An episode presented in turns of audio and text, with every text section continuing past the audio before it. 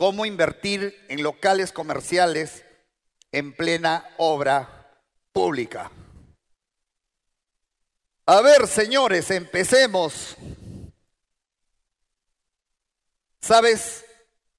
El mayor empresario que gasta miles y miles de dólares o soles en cemento, construir, hacer nuevos desagües, nuevos postes públicos, cambiar una pista, colocar un puente, es el Estado en toda su magnitud.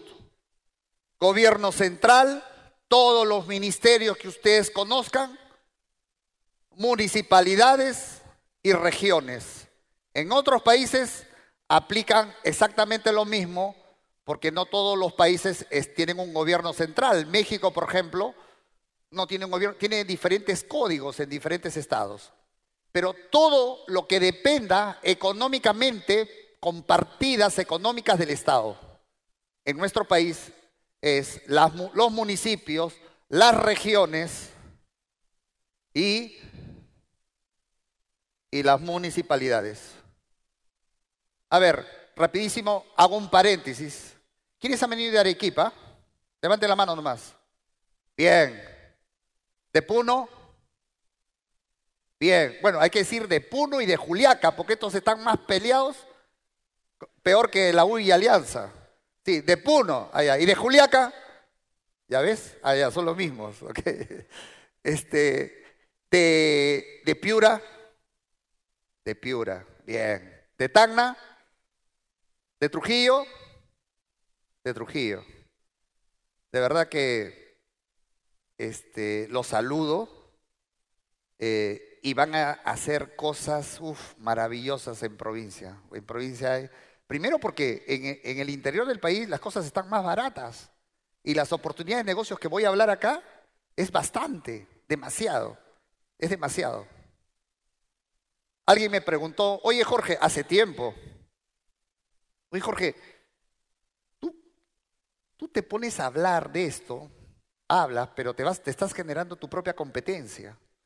Y yo siempre digo, no, porque el mercado ya lo estudié, ya me di cuenta de qué estoy hablando. Y como siempre digo, y lo voy a repetir incansablemente como una frase, tendrán que pasar mil años probablemente para que algo se note todavía de las cosas que tenemos que hacer. El mercado es tan virgen que con cada tema ustedes van a ir descubriendo y van a poder visualizar qué tan virgen es de lo que estoy hablando.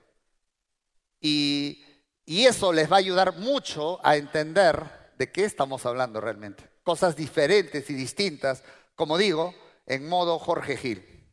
Continuamos. Y decíamos que el Estado es el que mete más plata. Primero, esta técnica descubierta está hecho exclusivamente para la búsqueda o compra de locales comerciales, no para departamentos, no para casas. Entonces, ¿qué sucede?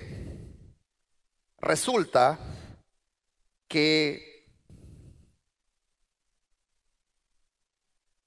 que normalmente cuando un municipio, una región o un ministerio va a hacer una obra pública, anuncia con un letrero más o menos parecido a eso.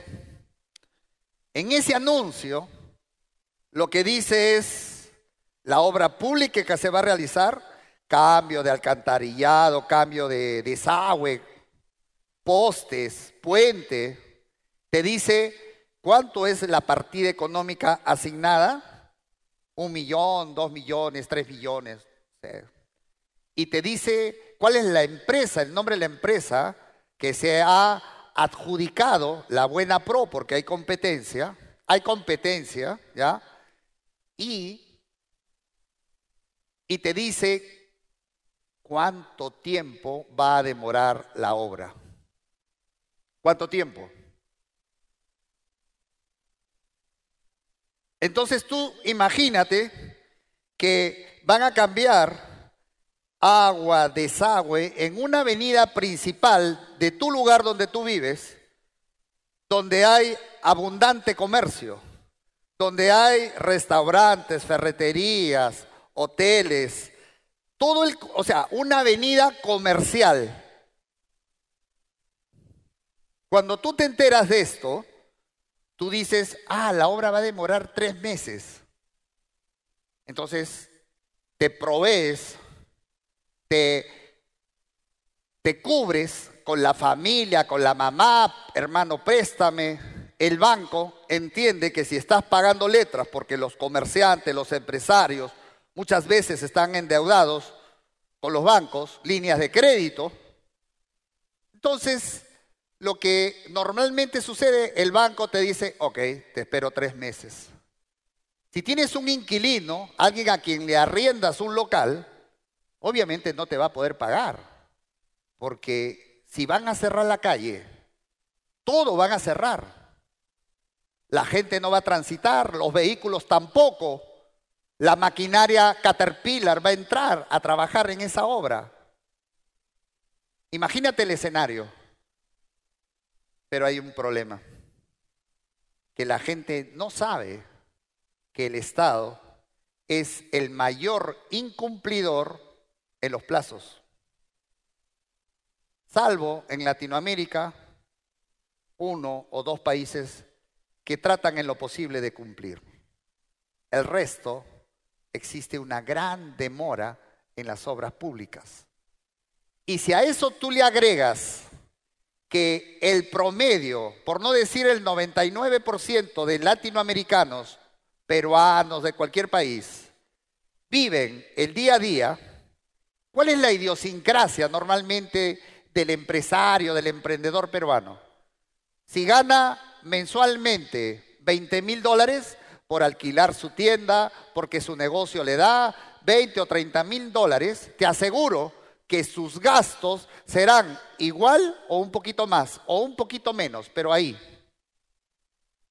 Entonces, como tienes ingresos, tienes una vida más gastadora. Tu hijo, en vez de estudiar en Perú, lo mandas a Europa y tienes que mandarle una mensualidad. Tu hija lo pones en la universidad más cara y en el colegio más caro, porque eres empresario y todos tienen que saber que tus hijos, tus hijos, aunque todavía no tengas libertad financiera, pero eres empresario, entonces hay que ponerlo en los lugares más caros para que mi familia diga, wow, qué bien le va a Pepe, ¿verdad? Aunque el dinero sea líneas de crédito, prestado, te estoy contando cómo es la realidad. Entonces, Mientras más tienes, más gastas, dice un dicho. Y normalmente el empresario vive su día a día. Vivir el día a día es decir, con lo que me ingresa cubro los gastos. ¿Y qué pasa si un mes no tengo ingresos? Dos meses no tengo ingresos. Tres meses no tengo ingresos, pero lo he previsto. Mamá, comerciante me prestó, los hermanos, los primos por ahí un ahorrito chiquito que tenía.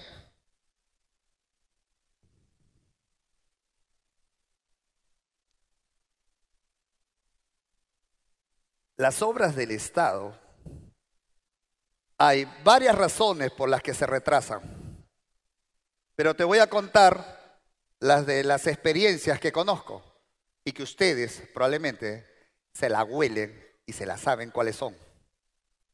La primera es que se hace un expediente técnico, ¿sí? Un expediente técnico para que sea aprobado. Pero ese expediente técnico dice que hay que romper, que cuesta tanto el, el presupuesto, la partida económica, y esa partida económica tiene que ser aprobado en nuestro país, en Perú, por el Ministerio de Economía, porque todo está centralizado te aprueban la partida económica, pero no siempre te dan todo el dinero aprobado. Primer problema. Si te aprueban el millón de dólares para hacer X cosa, el Ministerio de Economía te da 200 mil dólares a cuenta de que después me digas cómo está el avance y te doy dando 200 mil dólares más en tal fecha. Primer problema. Resulta que como todo está centralizado, en la supuesta fecha que te va a dar esa partida no se cumple. Primer problema. Segundo problema. Vivimos en un país de corrupción. Entonces, la empresa privada se compromete en pagar una tajada, un porcentaje a los funcionarios. Y ven la manera de cómo le sacan más plata al Ministerio de Economía. Y entonces, no digo que todas, pero muchas en nuestro país, por lo menos en Perú, yo sé que en Argentina no, yo sé que en Ecuador no pasa corrupción, ¿verdad? En Bolivia tampoco, solo en Perú. Se ríe. Entonces, hacen las famosas adendas al contrato. ¿Qué cosas son las adendas al contrato? Son un nuevo expediente técnico o un expediente adicional donde resulta que si al principio la partida económica era medio millón de dólares o ahora resulta siendo un millón y medio. ¿Por qué? Porque había que ampliar, porque las medidas, porque el costo del fierro subió, cualquier cosa, pero es una adenda. Y eso complica más el panorama, porque hay que pedirle nueva plata al papá gobierno. Y ahí sí es un problemón. ¿Cuántas obras a ustedes le consta, hagan memoria, en el lugar donde tú vives, se han demorado más de lo que dijeron que se iba a demorar? ¿Cuántas obras se han quedado paralizadas, abandonadas. Es decir, empezaron y después pasas por ahí y no hay nadie trabajando. Nadie.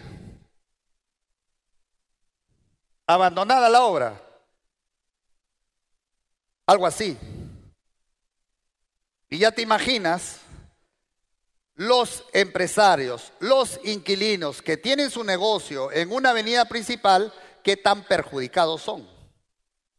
¿Cuántas veces hemos visto por televisión que han ido a reclamar marchas en los domingos, en los programas dominical, documentales sobre la situación difícil que están pasando en el norte, que están pasando en el sur, que están pasando en tal lugar, porque el desagüe sigue abierto, porque la gente se está enfermando, porque los negocios se están quebrando. Y volvamos al empresario. El empresario creyó, no tiene costumbre, primera vez le, eh, le rompen esa, esa pista y el empresario, obviamente, en su falta de experiencia, cree que va a demorar tres meses. Cuando ya está en el quinto mes, ya nadie le quiere prestar plata ya no tiene plata. Y si a eso tú le agregas que tiene que seguir mandando plata a su hijo en el extranjero, seguir manteniendo el gasto que normalmente tiene, el banco le sigue requiriendo, hoy ya pasó cinco meses, págame. Y él le dirá, sí, pero es que resulta que sigue roto. Ese no es mi problema. Y si a eso tú le agregas gastos adicionales, imagínate que se le enferme, le dé una enfermedad este, gravísima a la suegra. Bueno, de repente la suegra no invierte, a su mamá, a su mamá. Ahí sí. O un hijo, un gasto extraordinario. Tú te imaginas que no tengas tus ingresos día a día, no tienes ahorro, ya nadie te presta porque ya te endeudaste tres meses. Y a eso agrégale que sales a la calle y todo está abandonado. Muchas empresas, por culpa de esta situación del Estado, han quebrado en esa circunstancia que te estoy hablando. Y esa es información real, que lo vas a ver. Es información que sucede en cualquier obra pública que se atrase. En cualquiera. Con toda seguridad, lo que te estoy contando hoy, ahorita, puede estar pasando en toda Latinoamérica en varias obras públicas. Y entonces el empresario, ante una situación así de desesperación, puede tener tres, cuatro locales y no soporta la coyuntura. Y lo peor, si en ese momento dice, como cualquier persona, me tengo que desprender de un activo, de uno de los que alquilo o mi tienda, o, es la salud, o es cumplir las deudas. Y si a eso tú le agregas que en la desesperación te prestas dinero de un privado, eso que te prestan 5, 10, 15% mensual, ya fuiste. Acá se ríen, tú te prestaste plata seguro. Sí, ya ves, no, sincera, dice, sí. Estás contando mi historia. Te fregaste. Porque quieres, como digo yo, parchar un hueco, pero después miras atrás y tienes un hueco más enorme, ¿verdad? ¿Pasa o no pasa eso? Y ya llega un momento donde dices, estoy quebrado. Imagínate lo que te estoy contando. Y el Estado sigue ahí sin, ah, sin mover, sin avanzar la obra. Lo que sucede es que la empresa privada que se ganó la buena pro tiene que pagar mensualmente a los obreros. El empresario puede esperar, pero el obrero tiene que llevar su día a día, el ingeniero de obra, la gente que trabaja, tiene que cumplirle. Y si el municipio, el Estado, el ministerio, quien fuera, no paga a la empresa, la empresa tampoco, ¿de dónde va a sacar? Sus trabajadores dejan de cumplir el contrato y se retiran. No hay forma. Y muchas veces, cuando ya tienen nuevamente otra partida, ya la empresa no quiere trabajar. Y tienen nuevamente, mediante una resolución de emergencia, a dedo, por el apuro y la emergencia, tienen que contratar una nueva empresa y todo eso demora. Y entonces una obra no demora tres meses, puede demorar nueve. No demora un año, puede demorar dos años y medio. Y no estoy exagerando. Exactamente lo que estoy diciendo, eso puede pasar.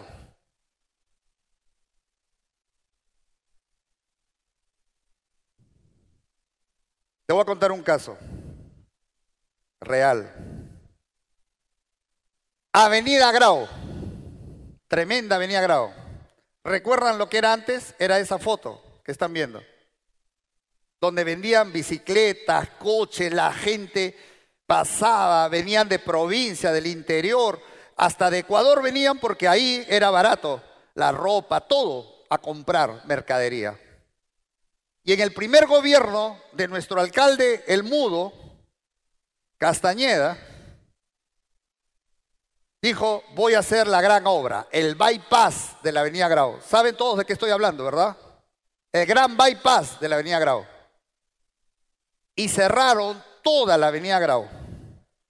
Colocaron paredes de plástico y nadie podía entrar, ni carros, ni personas todos esos puestitos de 6 metros, 12 metros, donde se vendían zapatos, donde se vendían coches de bebé, todo eso se cerró. Todo el negocio que había ahí en la avenida Grau, Lima, cercado Lima, se cerró. Ni una mosca entraba. Esa era la avenida Grau. ¿Y qué pasó? puso el letrero famoso. Les comunicaron a todos, a todas las personas, señores, se cierra la avenida Grau por razones de que vamos a hacer un bypass, el bypass que está actualmente. Le dijeron que iba a demorar nueve meses. Nueve meses es nueve meses. Pero aún así si te dicen anticipadamente, ya como que tú dices, algo venderé, pues venderé de ambulante, cerraré mi negocio. Y si tú tenías un local alquilado, obviamente el inquilino te decía, Cholito, no voy a poder cumplir. Y tenía toda lógica. Los propietarios de tres, cuatro locales o el que tenía su negocio, nueve meses supuestamente iba a estar cerrado por esta obra. Y pasó lo que ya les conté. Las adendas, lo abandonaron la obra, la gente, un año, dos meses, saliendo a protestar a la municipalidad. Todo esto pueden googlearlo. Protestas y los periodistas. Señora, ¿qué pasó? Señorita, ya no puedo más, ya no tengo nada que darle que comer a mis hijos, mi puesto está cerrado, estoy a punto ya, no sé qué voy a hacer. Revisen la historia de lo que estoy contando. La misma historia de otro, la misma historia de otro. Cuando sucedió eso, yo le dije a unos amigos, ¿quién quiere invertir? ¿Quién quiere invertir? La oportunidad del negocio en las obras públicas está en que frente a la desesperación y la necesidad de las personas de tener liquidez, y si a eso tú le agregas ¿quién te va a comprar si tú pones un aviso y esa persona se da cuenta que todo está tierra, que todo se está haciendo y lo, y lo, y lo otro, que es incierto, ¿cuándo realmente va a funcionar de nuevo todo? Incierto, nadie sabe nada. ¿Tendrás motivación para poner avisos? Cuando te llamen y digan, ¿dónde está? En la avenida Grado. Ah, no, pues si todo está cerrado ahí, yo quiero algo que funcione. ¿Quién te va a comprar? Nadie. Nadie. Por tanto, te cuento para que sepas en números. Cuando estaba funcionando la Avenida Grau, estos localcitos de 6 metros, 8 metros, su valor comercial era 30 mil dólares, 35 mil dólares, porque eran súper comercial. Ahí el alquiler no se paga mes a mes. Ahí pagas un año, dos años adelantado. Son zonas comerciales. Y yo dije, ¿quién compra? Unos amigos. ¿Sabes?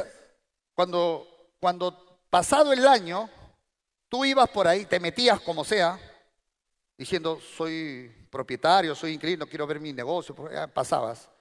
Siempre encontrabas algunos celulares. Se vende por salud. Algunos, no todos. Por si acaso lo ponían. Había que llamar había que trabajar. Oye, estoy interesado. Ojo, cuando cuento de algo, una historia, cuando simulo narrar un diálogo, lo hago para que ustedes tengan una plantilla, plantilla de negociación. En el fondo es eso. ¿Sí? Entonces, hoy estoy interesado en comprar tu localcito, he visto, me interesa. Dice, sí, te lo quiero, ¿cuánto quieres? Y te dicen, 25 mil dólares estoy pidiendo, porque en realidad están 30, 35, quiero 25 mil dólares. Y yo le dije, oye, nadie te va a comprar 25 mil dólares. Nadie. Porque todo está cerrado. Porque no hay fecha objetiva cierta de que la obra nuevamente van a volver hacerlo. Yo te compro, tengo plata en efectivo, pero no a ese precio. Mira, bien pagado, en la situación en que está, 15 mil dólares. Estaba 30, 35, 15 mil dólares. No seas malo. Mano, no es ser malo, es el mercado. Si tú crees que lo vas a vender, perfecto. Yo soy libre de ponerte el precio. Como tú eres el libre de venderme o no. Ese es el mercado. Así que este es mi número, grábalo. Si tú me dices ya, al día siguiente estamos en la notaría, firmamos contrato. Yo espero. Ojo, no solo te estoy llamando a ti, hay cuatro que estoy llamando.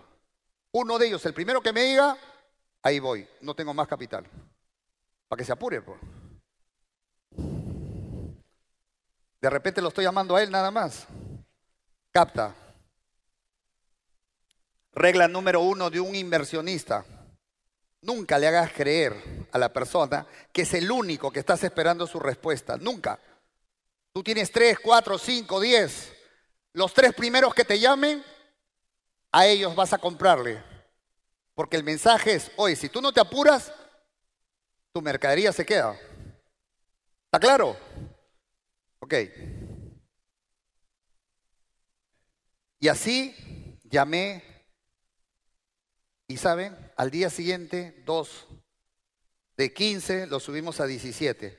Pero yo marco principio número dos. Yo me voy a olvidar qué principio soy. En estos negocios, escúchame, ¿ah? estos consejos son pepitas de oro, que solo ustedes lo van a tener. En estos negocios, nunca, olvídate la palabra, ¿y cuánto estás pidiendo? ¿Y a cómo lo vendes tu local? Eso no va.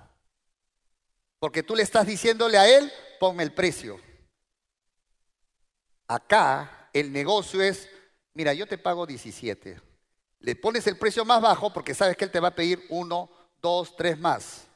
O de repente te tira el teléfono, no importa. Porque hay una gran diferencia. Yo soy inversionista. Él necesita dinero, yo no. Yo le puedo preguntar a él como a otro. Pepita número dos, tres, consejo. Siempre el que pone las condiciones, las reglas, la forma de pago, el precio, soy yo. Eres tú. Tú. No des la oportunidad de que la otra persona te diga cuánto. No, no, no. Eres tú. Bien. Vamos a ir aprendiendo cada vez que avancemos y avancemos. Entonces, compras. Se compró tres. 17, 20, 22. Otros locales más grandes. ¿Saben cuánto demoró esa obra de grado, famoso grado? Dos años, tres meses. Dos años, tres meses demoró para colocar ese cemento que ustedes conocen. ¿Sí? Dos años y tres meses. La gente salía a reclamar, a reclamar, dominical, cuarto poder, frecuencia latina, entrevistas. Fue terrible. Te estoy contando una de las obras. El que vive en Chiclayo sabe lo que pasó allá en una avenida principal. El que vive en Piura sabe lo que pasó allá y te trae a memoria de lo que sucedió. Otra historia, igual, fue el famoso tren eléctrico. Tren eléctrico. Igualito. Se demoró más la obra, cerraron cada cuatro o cinco cuadras y fue terrible. Igual o peor de lo que te estoy hablando. Ahí salió en el comercio, googleé, tarea, al que le gusta investigar, obra de Avenida Aviación, tren eléctrico, empresas quebradas, coloca y te va a aparecer, te va a aparecer cuántas empresas quebraron ahí. En realidad quebraron más. Ahí les cuento una anécdota. Un cliente mío, para ser más exacto, cuadra 36 de la Avenida Aviación. Un cliente mío me dice, Jorge, tengo información del contador que le ve al chino su chifa. Para los que son del extranjero, un chifa es comida china, que tiene un local de 600 metros cuadrados en plena aviación. ¿ah? Y por el contador que le lleva su contabilidad y también me lleva mi contabilidad a mí, sé que el chino está fregado. Económicamente está fregado. Porque tiene dos locales en la misma avenida aviación, uno lo alquilaba y el otro era su chifa y obviamente no recibía ni por el alquiler, por su chifa. Así que estaba no fregado, recontra fregado económicamente. Y él tenía información por el contador. Y me dice, Jorge, he ido a hablar, pero no me acepta la propuesta que le he hecho. Para que ustedes tengan una idea, comercialmente hablando, en ese entonces, ese local valía más o menos unos 450 mil, 500 mil dólares. Promedio. Avenida Aviación. Hoy están más. Y, y me dijo, Jorge, tú que eres negociador, a ver si lo convences al chino. de que me vende el local porque está bien ubicado. Algo que tienes que aprender en esto es lo siguiente. Mira, escucha, grábate esta pepita de oro, la más importante de todo. Toda obra pública. Yo no sé cuánto se puede demorar, pero de lo que sí estoy seguro son de dos cosas. Que se llega a terminar, que se llega a hacer lo que dijeron que se iba a hacer, y lo otro, que su precio y su valor de todas las propiedades que están alrededor aumenta. Aumenta. Se mejoró la luz, se mejoró el alcantarillado y la gente, si es una avenida muy comercial, la gente volverá, volverá nuevamente a llenar esas galerías, a llenar esas tiendas, nuevamente. Si no, vayan a Grau de nuevo. ¿Cómo está Grau ahorita? Ordenado y la gente sigue viniendo de provincia, sigue comprando igual. ¿Cómo está aviación ahorita? La gente sigue pasando, los carros se estacionan y los negocios y siguen consumiendo. Y así es cualquier avenida comercial en cualquier lugar. Pero hay una diferencia que ellos no saben, tú sí, a partir de hoy, que aumentará su valor de esa propiedad no menos del 20% más. Si antes de la obra estaba a 500 mil dólares, después de la obra pasará a 600 mil dólares como mínimo. Como mínimo. ¿Puede ser más? Sí. Siempre, siempre, regla de oro, siempre. Hay una excepción que después le voy a contar, pero siempre aumentará, aumentará, señores. Y lo que yo estoy hablando, hablo de avenidas, hablo de locales comerciales, esto, exactamente lo mismo, lo puedes aplicar en chiquito. En chiquito me refiero al asentamiento humano del mercadito de barrio, donde un puesto puede costar dos mil dólares, cuando lo cierren y lo mejoren, luces, pistas alrededor, porque todo es tierra, entonces valdrá cinco. ¿Está claro? El concepto será el mismo en clase A, clase B o clase última. Para todos, en cualquier circunstancia, sucederá lo mismo cualquier obra pública, municipal, regional, ministerios, cualquiera, con toda seguridad. Y me dijo, Jorge, yo te pago, convéncelo al chino para que me venda su local. Obvio, a precio como el que tú sabes. Perfecto. Yo tenía un arma poderosa. ¿Cuál?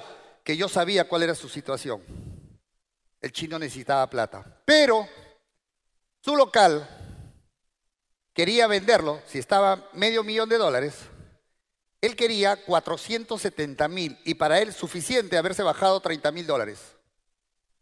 Cuando fui, me presenté, no me acuerdo su apellido, vamos a inventarle uno, creo que era Jam, algo así. Señor Jam, mucho gusto, soy Jorge Gil, soy el abogado del señor Rodríguez. Ah, sí, me dice, tome asiento. Con su castellano todavía no perfecto. Y dije, tome asiento. Este, mira, mi cliente está muy interesado en querer comprar su propiedad. Eh, sí, yo ya hablar con él. 470 le he dicho. A ver, señor. Déjame tutearte, creo que es la mejor manera de poder conversar. Aparte que somos casi de la misma promoción, le digo. No entendió. Promoción, no, no entender. Ah, olvídate, la misma edad casi. Déjame, es una manera mejor de, de, ya, yo soy Jorge para ti, tú ya, ok. Mira ya, si me ha mandado mi cliente, a quien yo le veo temas legales, es porque él me ha dicho que venga acá. Eh, y déjame decirte que si él me manda es para orientarte cuál es la situación real de lo que está pasando ahorita, lo que tú quieres vender. Normalmente las personas compran propiedades para darles un uso inmediato y por esa razón pagan valor comercial. Pero cuando el lugar está cerrado, no hay negocio, no hay fecha para poder nuevamente reiniciar las obras, no se sabe cuándo, y bajarte 30 mil dólares, 20 mil dólares, déjame decirte en mi experiencia inmobiliaria, no lo vas a vender. Yo no sé cuál es tu apuro, de repente no tienes apuro, no sé cuál es tu intención de vender tu local, pero honestamente no lo vas a vender, no vas a tener comprador. Es más, mira, en esa franqueza ya, acá entre Nosa, en esa franqueza, yo la verdad no sé por qué te quiere comprar la propiedad. Yo no lo compraría. Si está todo cerrado. Es más, a dos cuadras, la avenida San Luis, que tú conoces, hay un local hermosísimo que él ya tiene los documentos y que ahí está funcionando todo normal y está a buen precio. Yo te digo, le he dicho, oye, compra, ¿por qué compras allá? ¿Por qué quieres comprar acá? Pero no sé, no tiene lógica que quiera comprar este local. Y bueno, como yo soy su abogado, acato órdenes porque él me está mandando. Y me dice, no, 4.70, buen precio. No, ¿cuál es buen precio? Me dice, mira, acá estamos conversando. ¿Sabes qué? Dime tú, ¿cuándo va a terminar esta obra? Ya ahorita, tres meses, ya, tres meses. ¿De dónde sacas tres meses? ¿Qué? ¿Una resolución? No, así están diciendo. ¿Sabes qué? Eso no vale. No vale. ¿Tres meses? Estás loco. ¿Ha pasado cuánto tiempo? Mira, dijeron que iba tal fecha, tal, nada. Olvídate. ¿Sabes qué? Un consejo. ¿Quieres vender? Tú eres comerciante, tú eres negociante, tú vas a saber qué hacer con la plata no sé, y harás negocios. Y al final a quien le dejas, con todo respeto, el muerto es a mi cliente. Mi cliente se queda con el muerto y tú te llevas la plata para invertir. Mentira, ¿no? Porque yo sabía que estaba más endeudado el hombre para pagar, debe ser. ¿Sí? Entonces, ya, abogado, ¿cuánto, cuánto pagaría? Mira, escucha, estamos conversando, ¿ah? Un buen precio y al toque lo llamo ahorita en tu delante a mi cliente, va a decir sí, yo te diría 380. ¿380? Ah, no, no, dijo. Se levantó de la mesa prácticamente me hizo, no, no, no, no, abogado, no saber nada, no, no, me empujaba prácticamente, oh, aguanta, compadre. Entonces ya yo me tuve que retirar nomás, oye, acá tengo mi tarjeta, 380 buen precio. Yo también estaba haciendo malo, ¿no? 380, 500, pero estaba razonable. Yo ya le estaba poniéndole el piso. Y dije, si tiene mucha necesidad, me va a llamar. Pasó una semana y no me llamaba, ya me preocupaba el chino. Le digo, oye, no me llama el chino. Anda, averigua, ya lo vendió. Ya, voy a averiguarme con el contador. Llama al contador y dice, no, no lo ha vendido.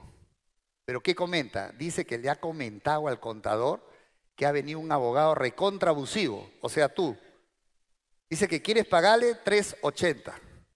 Pero te tengo una información bonita. Dice, si me ofreciera un poco más, aceptaba. Pero 380, malo ese abogado. Ya, pero me estaba dando la pista, tenía un espía ahí que era el contador. Dije, ya, lo voy a visitar. De nuevo lo visito. Dije, ¿con qué estrategia voy? Ya dije, ya sé, acá voy a matar. De nuevo me presento, sale una señora, aparece el chino y me dice, abogado, mira hermano, ¿sabes qué? Escúchame, escúchame.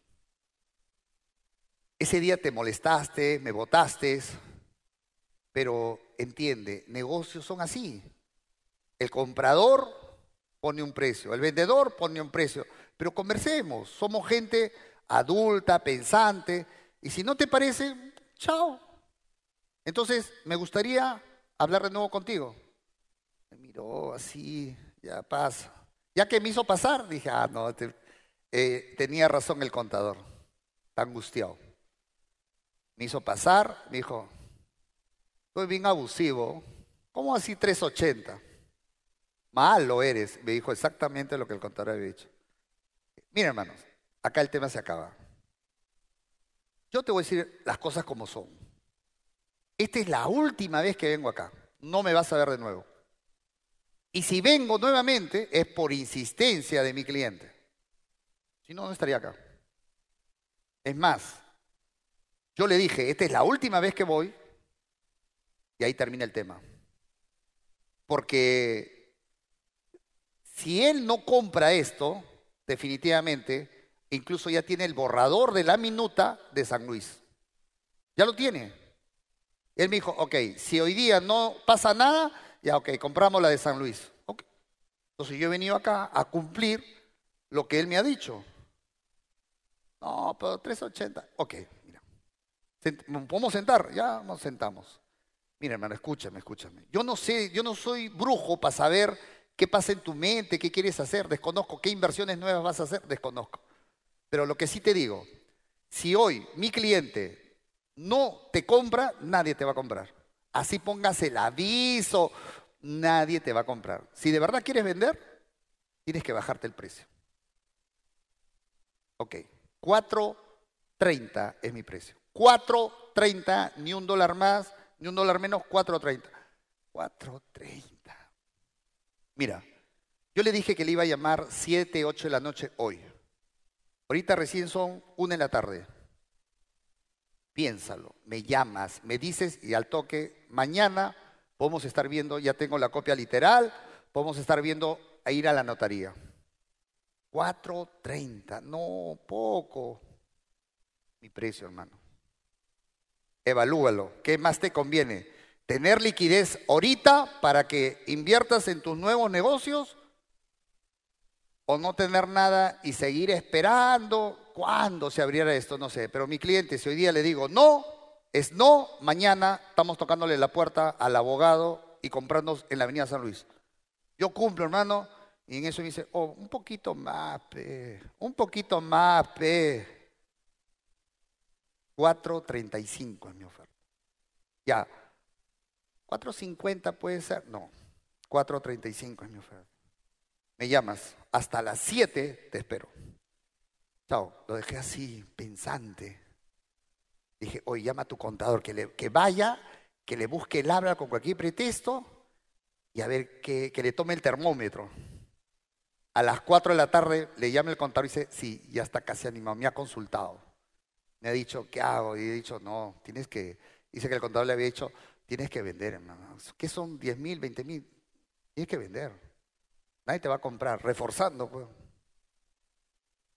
6 de la tarde, veo el número, bingo, número del chino.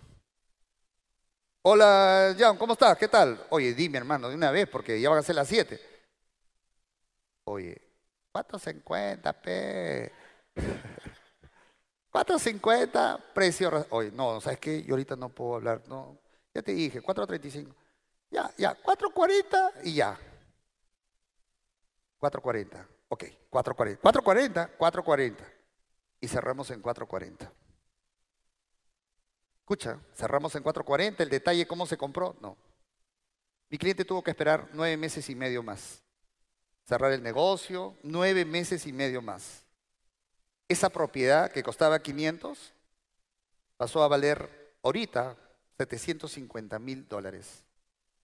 O sea, no solamente es la ganancia de lo que representa en el presente, en ese presente, sino qué sucede después de la obra.